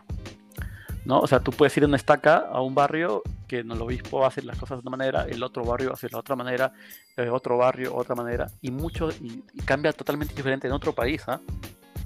Yo te digo que he vivido casi, he estado en como cinco países, y la capilla y la estaca y los barrios, los líderes, cómo se maneja en cada país es totalmente diferente. Entonces no hay una homogeneidad, no es como que se hace de esta manera, ¿no? En papel se dice que se debe hacer de esta manera. En la realidad no se hace y se hace de acuerdo al lugar. ¿No? O, la gente, ¿no? Lo que, lo que dice que la iglesia tiene una organización perfecta, pero que son las personas los que son imperfectos. Pero hay muchas zonas grises en donde los manuales no se meten, en donde se queda mucho, a, mucho espacio disponible para la revelación, supuesta revelación al fin de cuentas, porque termina siendo lo que diga el obispo o el presidente destaca o la gente del área. Entonces ya dirigen de una manera u otra. Eh, al fin cita de cierta manera a las autoridades generales o tratan de seguir algunos principios, pero a fin de cuentas termina siendo lo que cada quien quiere. Exacto, cada uno hace lo que quiere y depende del obispo. O sea, tú, tu barrio va a ser, depende cómo sea el obispo. Si el obispo es una buena persona, probablemente las cosas hay dos cosas. Si el obispo fue una buena persona, puede que pasen dos cosas. Hay muchas probabilidades, en verdad. Es todo un misterio en las unidades, las capillas. O sea, si el obispo es buena gente, es una buena persona. Y si el barrio, la gente es una buena persona, porque si es la gente es totalmente orgullosa y todo, se come en vivo al obispo.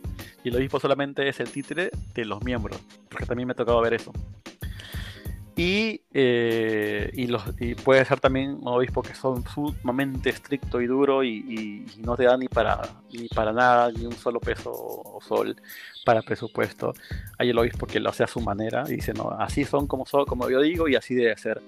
O el que apaña todo a los demás. Hay de todo tipo de obispos, ¿no? Y eso varía, ¿no? Porque, porque y tampoco es porque y no es el tema del obispo el problema. El problema es de que no hay una capacitación para obispo. Cuando eres obispo te dicen, tú eres obispo, listo, te ponen tu mano cabeza, listo, listo, listo obispo, hermano, ya tú mismo eres al, a la jungla. Leas su manual y ya está. Cualquier cosa me pregunta, te dice el Prestac. Y nada más. No hay una capacitación no hay una forma como entrevistar, no hay una forma que hacer cuando hay estos momentos difíciles de, violaciones, cosas así. No sabes qué hacer. Entonces, ¿qué hace el obispo? Usa su criterio. Y muchas veces el criterio que tiene el obispo no es que, que, es la revelación o el espíritu, es que eh, depende mucho su cultura, cómo fue criado, de dónde vino. Y ese criterio lo va a aplicar de acuerdo a lo que sabe. Y que puede ser muy alejado de lo que dice en el manual. Por eso que no hay una cultura, o sea, como tal específicamente, que tú puedas verlo en todos los países. Es muy diferente en cada barrio. Y la iglesia no se, no, se esfuerza en dar recibimiento, ¿no? Porque si no hubiera, como había antes esto, la escuela de los profetas, ¿no? Que ayudaba a formar a los líderes, que antes en, en, en tiempo de José Smith, ¿no? Debería haber así la escuela para los obispos, ¿no? Los forma el obispo y, y yo creo que habría una homogeneidad por lo menos mejor que la que está ahorita, ¿no? Pero... La única... E, e, el único tipo de, capacitación que yo recuerdo que venía estandarizada era estos videos que mandaban sobre los diezmos, sobre los fondos, sobre el uso de los diezmos, pero y, y, creo que hicieron algo sobre violencia familiar, era un videito ahí de 45 minutos explicando qué se debe hacer, pero no hay con especialistas o que puedan preguntas. Lo que pasa es que, eh, si te das cuenta, el, enfoque del área o del 70 no es ver cómo, cómo, es, cómo están las prioridades de los hermanos, cómo está la conversión, sino es el enfoque es cómo se estaba manejando la administración. Ellos se preocupan más por esa parte, ¿no? Cómo está el dinero, cómo está el dinero. El dinero es lo más importante para los líderes. De arriba, de 70 para arriba. Eh, de cómo se maneja. No, se preocupa del tema de la asistencia o de la conversión, casi es, muy es, eh, pasa en segundo plano. Mayormente es todo en la parte del dinero. Entonces, eh, como se enfoca en eso, descuidan mucho esa parte que tú dices, ¿no? Mm, porque sería diferente que llamen a todos los obispos que, son nuevos y darle capacitación de bienvenida, ¿no? de iniciación, y que sepan cómo hacer, darle seguimiento, cómo está en su, propia vida, ¿no? Por ejemplo, yo, yo he tenido, mi presencia acá, eh, tenían enfermedades, estaban mal económicamente, pasando por un momento muy difícil, eh, económicamente, salud y todo eso, y y los 70 de áreas que son como los que velan por ellos, cero, ¿no? O sea, cero con eso, cero, cero. Cero velar por él, solamente lo llamaban para ver números, para ver estadísticas, pero como persona, era nula. Es como, lo que pasa es que, como dijo, hay una entrevista de John D. Lin que entrevista a un expresidente de, de, misión y 70 de área, o 70 autoridad general, me parece, donde dice él que mientras tú subes en ese peldaño en la iglesia, en el liderazgo, eh, vas viendo que la espiritualidad, la espiritualidad va bajando. ¿No? Que ya no, se, ya no es tanto la espiritual, sino más lo administrativo, ya el, el tema de más frívolo, ¿no? Se toman las decisiones. Entonces él decía, mientras que, porque cuando era obispo él decía, no hay que orar, hay que hacer esto, y veía a los generales que debían ser sus reuniones eh, increíbles, con Jesucristo parado ahí, con el Espíritu, pero cuando él comenzó a entrar a esas reuniones con autoridades generales, se dio cuenta de que era lo mismo que entrar en un directorio corporativo de una empresa, ¿no? Así de frío, con números y tablas y gráficos, ¿no? Entonces, eh, eso es el, problema, ¿no? De que se va, se va, la iglesia se va alejando del cristian, lo cristiano y se va acercando más a lo corporativo, ¿no?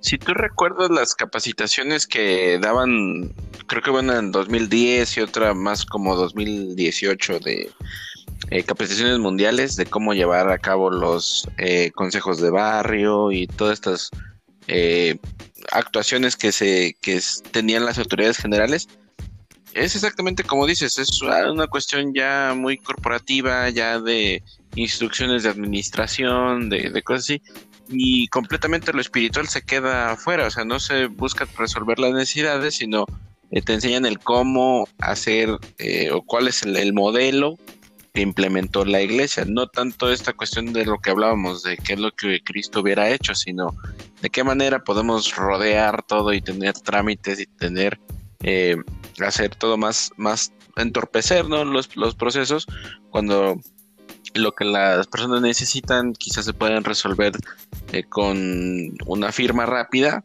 y se pueden eh, evitar muchos contratiempos. Exacto.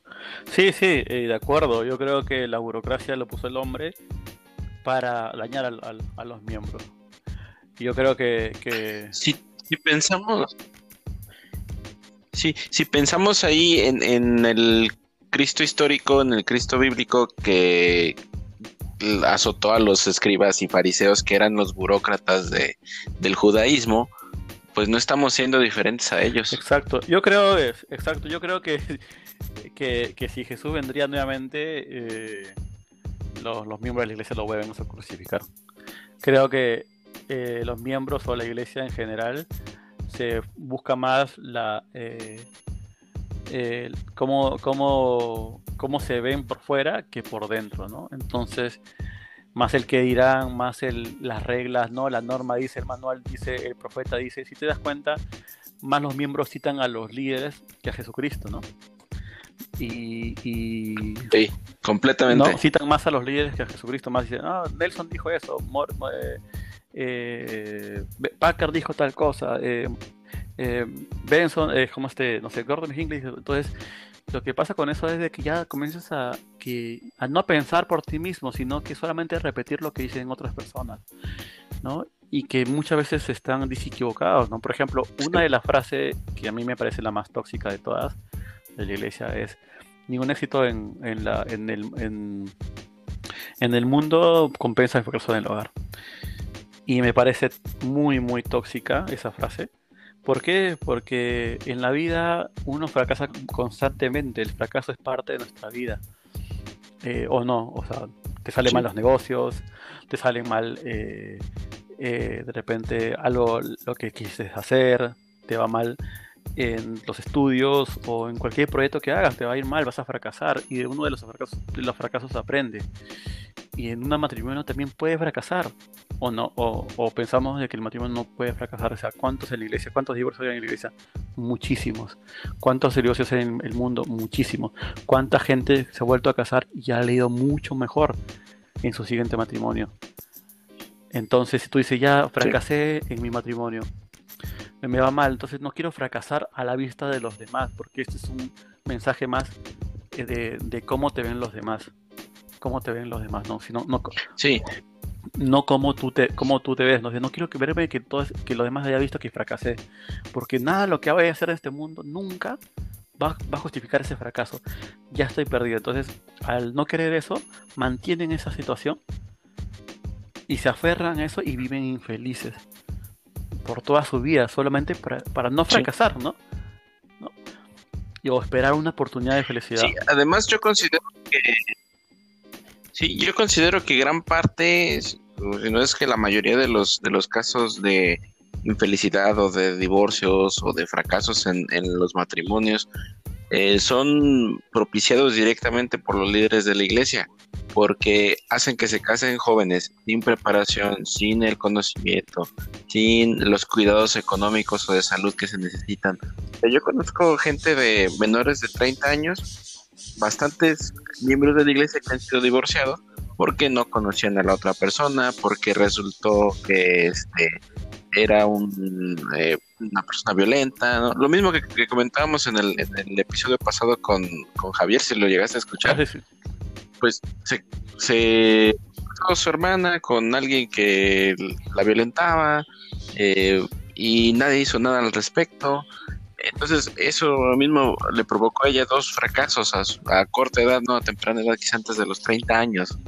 Y tiene dos hijos de personas distintas que quizá, eh, o de padres distintos, que quizá pudo haber tenido un final feliz si se hablara sobre sexualidad abiertamente, si se hablara sobre la economía familiar y no solamente como a ir guiados por la fe y decir, y está bien, tú ya serviste una misión, estás preparado y vete a casar, es lo, primero que deberías hacer. Y, yo lo he comentado con muchas personas, miembros de la iglesia, que si tuviéramos esa apertura y no ser tan estrictos en cuestiones de la castidad y, no criminalizar tanto a las personas que, que, tienen relaciones sexuales antes del matrimonio, se podrían arreglar muchísimas cosas. Exacto. Porque muchas veces que decimos que la, que la hormona no es hormona y esto, si dejaran que ese tipo de, o que esas este, situaciones se dieran, que, la, permitieran a los jóvenes ser más abiertos en su sexualidad, no se casarían y por ende no se divorciarían a lo, antes de cumplir 25, 26, 8, 28 años, Exacto. Creo que eso, eso es de reducir. Exacto, y, y sobre todo ponerle, o sea, ponte, ponte a pensar, o sea, imagínate que tú nunca has probado los tacos y yo te doy a probar unos tacos de, del pastor. Y solo te doy uno, toma pruébalos, ¿no? Y como los pruebo yo, de repente como extranjero lo hago, ¿no? Malísimo, sí. Todo. Y, te digo, solamente tienes, solamente puedes probar este y con eso tienes que decidir y, vivir con ese, ese, ese, taco al pastor o ese tipo de cosas que yo te voy a preparar y nada más. ¿Tú cómo vas a saber si realmente eso te gusta? ¿cómo saber si realmente lo que yo hago está, es, el mejor taco del pastor o de repente es el peor taco del pastor del mundo que has probado en tu vida? ¿Qué necesitas hacer para saber? Probar otros, ¿no? Probar, varios, tres, cuatro, cinco, no sé. Y si ya, bueno, ya probé los, tacos del pastor en, Oaxaca, otros en la Ciudad de México, otras en, eh, en Los Cabos, no sé. Y, según esto, saqué mi conclusión y me dije que los, mejores tacos del pastor están en tal lugar. Y ese es el que me quedo. Entonces, pero si tú llegas con 19 años o 20 años de edad, cero conociendo nada de la vida, cero conociendo relaciones con otras personas, y con esa misma persona haces eso, las probabilidades de, de, tener el éxito son muy bajas. Son muy bajas, ¿no? o sea, pero te dicen, no, pero es que nunca, nunca llegas a conocer a una persona. Obvio que sí, pues no llegas a conocer a una persona completamente, pero comienzas a conocer sus cualidades y sus defectos. Y comienzas a ver si estas cualidades realmente tú las puedes tolerar, son congenias con las tuyas, si los objetivos que tiene esa persona y tú son, se llevan de la mano, y si los defectos realmente tú los toleras. Porque tú puedes, yo puedo tener un defecto contigo, pero dices, ah, no me, no me, no me, no me, no me hace problemas el defecto que tiene José pero de repente a otros no sí, oye, sabes que yo no tolero que él sea desordenado, por ejemplo. No lo tolero, no lo soporto. Entonces, eh, eso. Y eso está súper arraigado en la iglesia porque tú estás leyendo el milagro del perdón, donde te dice específicamente que es mejor que mueras y que te suicides y que todo a perder la, Que te maten, ¿no? Que te maten, que si te van a a violar, no sé, algo así, primero que te maten mejor a que te a que te a que a dejarte, ¿no? No sé, así malísimo, o sea, sí, de contra tóxico y, y, y, los miembros dicen, no, no, pero eso no era no es doctrina y no es de la iglesia. Oye, eso lo vendían en el templo. O sea, si no era lo escribió el profeta, lo vendían en el templo cuando ya el profeta había muerto, el que escribió eso, Kimball, lo veían por muchos años después, 10 años más, 15 años después en el templo. Si la iglesia no hubiera estado de acuerdo con lo que enseñaba ahí, lo hubiera dejado de vender tranquilamente. ¿No? Exactamente. Yo de hecho lo pude leer en la misión, aunque lo prohibían, lo, pude leer en la misión porque nos decía el presidente, decía un poquito más ligero con esas cuestiones, decía mientras tenga el, el, logotipo de la iglesia lo pueden leer. Y conseguí el milagro del perdón y conseguí un par de, libros más ahí de nuestro legado. y leyendo el milagro del perdón, yo me sentía tan terriblemente mal. O sea, me dio, como decimos, me dio para abajo. Y en vez de, no sé, estar enseñando a la gente sobre el arrepentimiento y, ah, mire que se va a bautizar y le va a ir mejor, le vamos a prometer estas bendiciones, me daban ganas de decirles, ¿saben qué? No lo hagan, no les conviene, porque van a sufrir, claro. van a tener este tipo, de, o sea, no les puedo decir obviamente cuáles son las, las causas secundarias, ¿no? Los efectos secundarios de, claro. de este, la decisión que van a tomar. Pero obviamente van a llegar a conocer en algún momento que, oye, pues es que tú no estabas casado eh, cuando nació tu hija y estabas viviendo en unión libre con tu esposa y estas cosas. Y los hace sentir mal cuando pues ellos no tenían ni ni el interés, nosotros llegamos a tocar a su puerta y les venimos a ofrecer algo que no quieren, claro. Y quizá ni necesitan. Y es como tú dices, exacto, ¿no? O sea, ellos estaban bien sus vidas y tú les vienes a decir, estás mal, y le eh, vienes a generar el miedo de lo que está haciendo, ¿no? Cuando ellos eh, eh, en, su día a día no, no necesitan nada de eso, ¿no? Yo tuve una experiencia con el milagro de perdón, porque en un barrio que es donde estuve como misionero, una hermana le regaló a una investigadora el libro de Perdón, Y nos dijo, eh, le vayan a visitar a esta hermana, que le regalé el libro Mirado de Perdón y, y él dice que lo ha leído. Eh, para, que, para que le vayan a hacer las visitas. Llegamos a su casa, tocamos la puerta, salió la hermana y nos dio el libro. Y me dijo, no quiero saber nada de ustedes, porque ustedes ven todo, absolutamente todo para ustedes es malo. Y yo no podría vivir de esa manera. Así que no deseo, no deseo decir nada más. Así nos echó. Y nosotros nos fuimos así, nos quedamos fríos, ¿no? Y dijimos, ¿no? Porque, porque eh, obviamente ese libro, pues, eh, o sea, ni siquiera yo creo que valdría la pena leerlo. Obviamente para saber, más para saber eh, cómo pensaban los líderes en ese momento. Y, yo creo que el problema, el tema es de que, ¿por qué no pasa eso actualmente, por ejemplo? ¿no?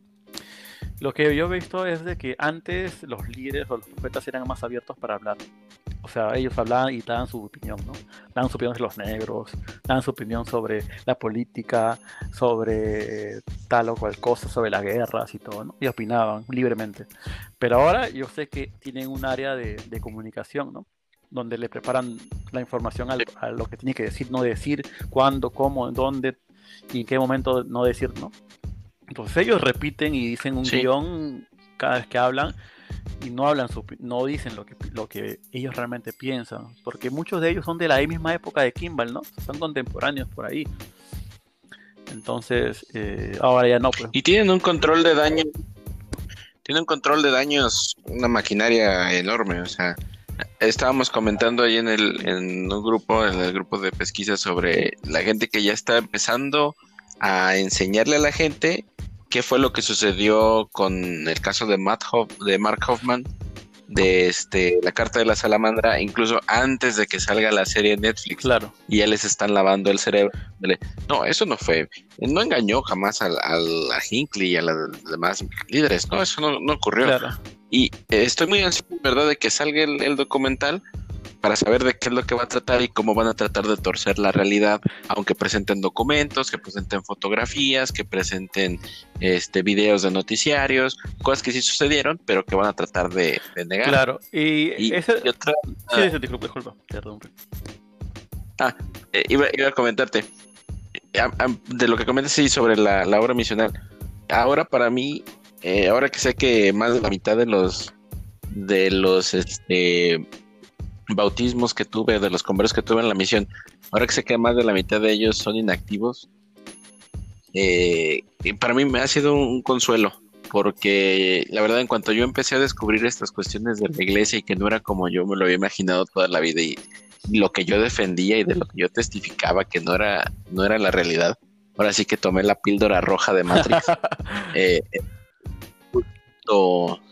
cuando yo me empecé a sentir mal y me daban ganas de llamarles y de contactarles y decirles, sabes que la verdad, discúlpame, te ofrezco una disculpa por todas estas situaciones, E incluso eh, con amigos dentro de la iglesia, unos activos, otros menos activos, eh, sí les he dicho eh, recientemente, eh, que discúlpame por las cosas que hice cuando era un miembro activo y de hueso colorado de, la iglesia. Porque yo creo que más que nada me es esto un respeto que yo no te brindé en ese momento y que soy mejor que, eso, ¿no? Soy mejor que la persona que critica y que dice, pues tú estás mal y yo estoy bien y mira, deberías hacer esto y yo te voy a decir cómo, cómo vivas tu vida, no, no mereces eso.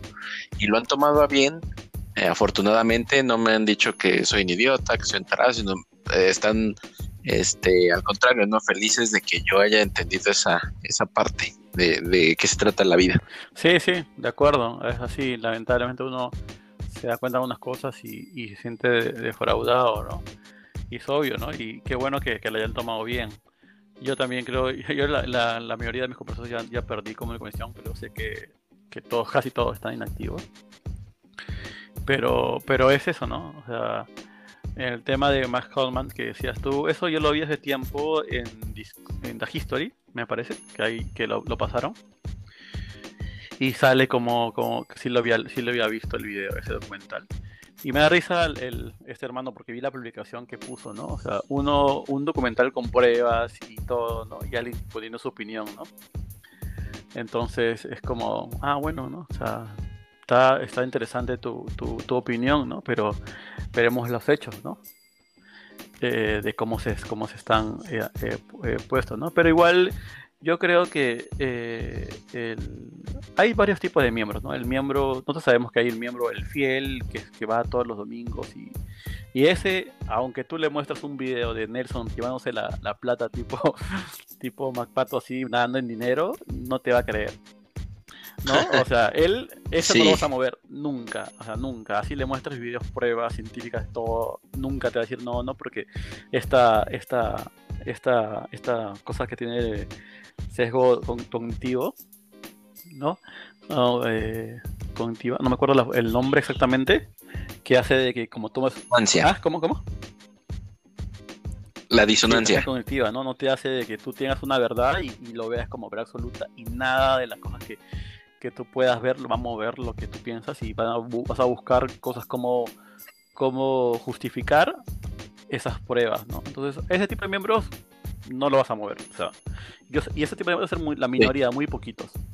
La otra son los miembros inactivos, ¿no? O sea, los miembros que ya se bautizaron porque, en fin, y ya, ya nunca más vuelven, ¿no? O sea, ya ellos ya están aislados, ¿no? O sea, yo he conocido eh, cuando era obispo, decía visitar y me decían, pues que soy miembro, ah, ni, sabía que era miembro, me gustaron a los ocho años unos gringos y me metieron a, la pila y ya, ¿no? Y los otros que son los tibios, ¿no? Los que van y no están tan seguros, ¿no? Van así más o menos, va, asisten, pero no creen muchas cosas o no cumplen muchas cosas. Ellos probablemente sí son los que se puedan eh, de repente abrir los ojos más rápidamente, ¿no? Pero, pero sí, ¿no? Yo creo que la iglesia ahorita lo que quiere es un, eh, es, es eh, camuflear o, maquillar los hechos. ¿no? Yo, creo, yo creo que la iglesia debería ser esta estrategia, decir la verdad completamente. Y es como la vacuna, ¿no? La vacuna es la enfermedad, pero el virus, pero ya debilitado, ¿no? Ya dices la verdad y entonces cuando, cuando pasen estas cosas, los que queden son los que no le, sabiendo la verdad completamente se, se mantuvieron, ¿no?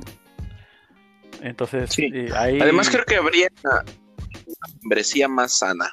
Exacto. Yo considero eso, porque entre que si uno cree que tiene la verdad y discusiones y cosas así, gente que, tiene buen corazón y gente que solamente es orgullosa y está buscando una posición dentro de la iglesia, porque los hay, hay muchos líderes que solamente están ahí por, por el nombre o porque tienen pues, compromisos hacia la organización o compromisos familiares, es por lo que están ahí, pero no están convencidos, no están convertidos, como decimos. Exacto. Exacto, ¿no? Ven, ven ahí como muchos de ellos también, como no tienen muchos logros en la vida personal, entonces ven a la iglesia como sí. de ser, tener un liderazgo, ¿no? Y cuando son obispos o tienen un liderazgo ahí, son los lo más, lo más patanes que, que puedas conocer, ¿no? Y, y, te voy a te voy a comentar ahora sí algo muy personal. Esa misma situación fue la que ha ocasionado muchos problemas dentro de mi propia familia porque mi papá, aunque tiene o tuvo experiencias laborales buenas y, algo como que siempre le faltó esa parte de, del, o le falló esa cuestión económica, ¿no? Mi mamá era la que tenía que sostenerle sus llamamientos, era la que compraba la gasolina para que fuéramos a sus reuniones. Eh, o sea, todo este tipo, todos los llamamientos eran mantenidos por mi madre. Entonces, mi mamá tiene unos 5 o 6 años que, se jubiló, es pensionada, eh, tiene una buena pensión afortunadamente, pero mi papá nunca lo logró hacer porque siempre estuvo más al pendiente de su llamamiento que incluso de su propia familia. Y eso es algo que, digo, no le, no le guardo como rencor ni nada, pero pienso, qué bien le hubiera ido a mi papá si hubiera puesto en primer lugar su carrera y él hubiera hecho grandes cosas, porque tiene muchos contactos, conoce mucha gente, eh, tiene ciertas influencias en, el lugar en donde viven, pero nunca llegó a hacer algo porque siempre estuvo en primer lugar la, la iglesia y su llamamiento. Entonces, la semana pasada estuvo mi mamá de visita aquí en casa y nos comentó como de algunos planes que tenía, como que va a vender la, casa y se va a venir a otra casa que tiene acá en Guadalajara y cosas así, ¿no? Ya este como tratando de, encontrar, pues tratando de, que le aconsejáramos los, los hijos. Entonces, dentro de la cuestión allí, pues sucedió que nos comentó que ella pues no tiene suficiente dinero para algunos proyectos que tiene y yo le comenté, mira, te hayan dicho lo que te hayan dicho en, la estaca, porque la persona que la convenció a ella de que diera dinero de su pensión fue un, americano eh, que, fue, que era el, el, presidente del, creo que el del distrito. Le dijo, hermana, usted recuerda que primero tiene que pagar su diezmo y después todo lo demás y el señor le va a dar. Pero mi mamá tiene que seguir trabajando porque aunque su pensión es buena, pero no le alcanza para los compromisos que ella tiene. Porque además sigue pagando el diezmo. Yo le dije, mamá, te hayan dicho lo que te hayan dicho, tú ya no tienes necesidad de pagar el diezmo, porque tú ya no estás trabajando para obtener ese dinero. Ya le traté de explicar algunas cosas y resulta que una cosa dio pie a la otra y yo le dije, mira, tiene tanto tiempo que no estoy como que muy activo en la iglesia, tanto tiempo que no pago mi diezmo, me ha ido mejor, eh, tengo esto y esto, y así como que cosas que, yo le he demostrado que nos está yendo mejor desde que no estoy participando activamente dentro, dentro de la iglesia y que he descubierto varias cosas. Y le conté también las razones, le conté que, eh, pues, porque en el obispado se toman ciertas decisiones, que yo no estaba de acuerdo, que yo no me sentía eh, tranquilo perteneciendo a un grupo que a lo bueno llama malo y a lo malo bueno, o que toman decisiones basadas solamente eh, no en la integridad, sino en qué es lo que dice la persona más arriba. Y dije, yo no siento, no me siento bien asociándome con ese tipo de personas. Yo creo que eso a mi mamá fue un choque, ¿no? Disonancia. Sí, sí, sí, es, fuerte. Y yo, yo he tenido, yo tampoco ya no diezmo hace tiempo, pero pero es un choque muy fuerte, ¿no? Mucha gente eh, cuando no da y se le va mal dice, no, no es porque no di y, se echa la o se siente culpable de eso. Creo que el tema del diezmo es un tema que podríamos tocar otro, otro, en otro, en otra, en otro, en otra, otra ocasión, más a detalle, porque yo tengo un punto de vista doctrinal. Creo que ni siquiera los miembros saben la doctrina del diezmo correctamente, ¿no? O sea, cómo se enseña en lo, cómo se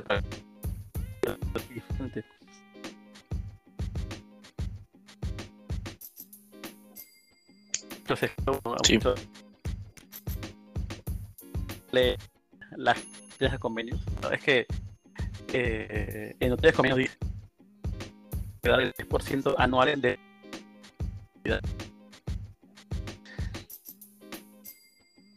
¿no? Por ejemplo, si anualmente tú recibiste mil pesos y gastas el colegio, el coche, la gasolina, todas esas cosas son gastos. Y te quedan 200 pesos de esos mil pesos, esas son tus utilidades. Entonces das el diezmo de tus utilidades anuales, o sea, de esos 200 pesos, los 20 pesos es el diezmo. Pero eso no se te enseña en la iglesia. Sí. No se dice, ¿no? Y das. Sí, no, no, no se hace así porque incluso yo que pago hipoteca, si, si, tú pagas la hipoteca, pagas el auto, pagas o pagas renta o pagas tus alimentos y todo, el diezmo debería ser al final ya lo que te queda de tu utilidad después de todos tus gastos, costos y demás. Es solamente el 10% de eso, pero aquí lo que estamos viendo, porque incluso eh, así lo, lo enseñan, ¿no? En, en, cuando se habla de esa escritura o se habla del curso de doctrina y convenios acerca del diezmo, dicen, aquí lo que entendemos del 10% de utilidad es de tu sueldo o de tus ganancias, ¿no? O sea, es como de todo el paquete antes de que gastes cualquier otra cosa, es tu 10%, ¿no? Claro, está mal interpretado. Es, horrible. Sí, y aparte, José Smith enseñó de que si tú no tenías utilidades en, eh, eh, en ese año, no deberías dar diezmo. ¿no? O sea, si tú no tienes ganancias, por ejemplo, tú ganas mil y tus gastos son mil cien, por ejemplo, ¿no? y no te cansa para nada, solo para, para comer y todo eso, no deberías dar. Eh, la forma como enseñó José Miguel Diezmo y cómo se vive actualmente la ley del diezmo son totalmente diferentes. Eh, José me dijo que, eh, que los pobres no deberían dar diezmo. Todavía decía, Dios no, de, no, como dijo, Dios no le quitará el pan de la mesa de la viuda. ¿no? Y eso está, está, lo enseñó en José Miguel Historia y está ahí eh, en, los manuales, no en los libros, pero eso no te dicen. ¿no? Y entonces cuando tú le dices a un miembro del obispo, te dice, no, no, es que la revelación es continua, ya cambió eso, ¿no? Ya, y qué conveniente, ¿no? Que, que, algo que se me parece más justo, ahora cambia algo que, que me parece muy turbio, ¿no? Muy turbio. Pero bueno. Incluso si, si revisas, creo que fue Joseph Fielding o Joseph F. Smith, que dice que eso iba a ser solamente una medida temporal. Exacto. O sea, que iba a llegar el momento que él esperaba, el momento en el que ya no se necesitaba la aportación de los miembros para poder mantener la operación de la iglesia. Exacto. Sí, exacto. Así es. Pero bueno, la, la, la pudo más la pudo más la ¿cómo se llama la la el busco la del dinero, ¿no? ¿Cómo se llama? La, la ambición, ¿no? Y así es. Pues José, me, ha dado mucho gusto platicar. Creo que estamos ya llegando a la, a la hora y media, un poco más. ¿Qué te parece si dejamos esto para tener, no sé, más, más episodios o más que por los episodios, tener más, más temas de, conversación en el, en el futuro? Va, va, me parece eh, Ha sido muy, muy de verdad ha sido muy enriquecedor todo lo que, lo que estamos comentando. Sé que tienes muchas más material, tienes muchas más historias que, quieres compartir con nosotros. Mm, creo que ahora lo que hemos cubierto ha sido suficiente, ha sido enriquecedor, ha sido eh, algo que nos, nos este, puede ayudar bastante. Vamos a dejar para tener la, la siguiente ocasión ya un poco más de, material. ¿Algo más que quieras agregar antes de, terminar, José? No, no, buenísimo. Gracias Alejandro por el tiempo para poder conversar y, creo que creo que a veces hay que darle a tus oyentes y a todos los, miembros o los que escuchan esto un poco también esa perspectiva, ¿no? Y sí, sí, me, me encantaba de seguir hablando contigo y sigamos para adelante a lo que a lo que venga así también de, apoyarte en lo que necesites en, en, futuro no pero sí sí me gustó mucho la pasé bastante bien me sentí bastante cómodo y creo que creo que, que esto tuvo una, una bonita charla una bonita experiencia. Sí, gracias José. Igualmente, eh, pues solamente agradecerles a las personas que nos, nos, han escuchado, a los que nos apoyan, a los que como tú eh, me contactan y me dicen, sabes que yo tengo una buena historia, tengo algo que puede enriquecer el programa, que quiero que la gente sepa que no todo el mundo conoce. Entonces, eso es lo que, lo que hace esto. Eh, te comentaba que al principio esto era un experimento, era como algo con mis hermanos y, al final creo que he tomado un poco esa, ese, pues sí, liderazgo de cierta manera con los contactos que, que tengo que ellos quizás no tienen y es como estamos enriqueciendo, enriqueciendo esto. Creo que ya es, ya es hora de que podemos legalmente bebernos un, whisky, o una cerveza. gracias, José. Igualmente, saludos. Muchas gracias. Saludos a todos.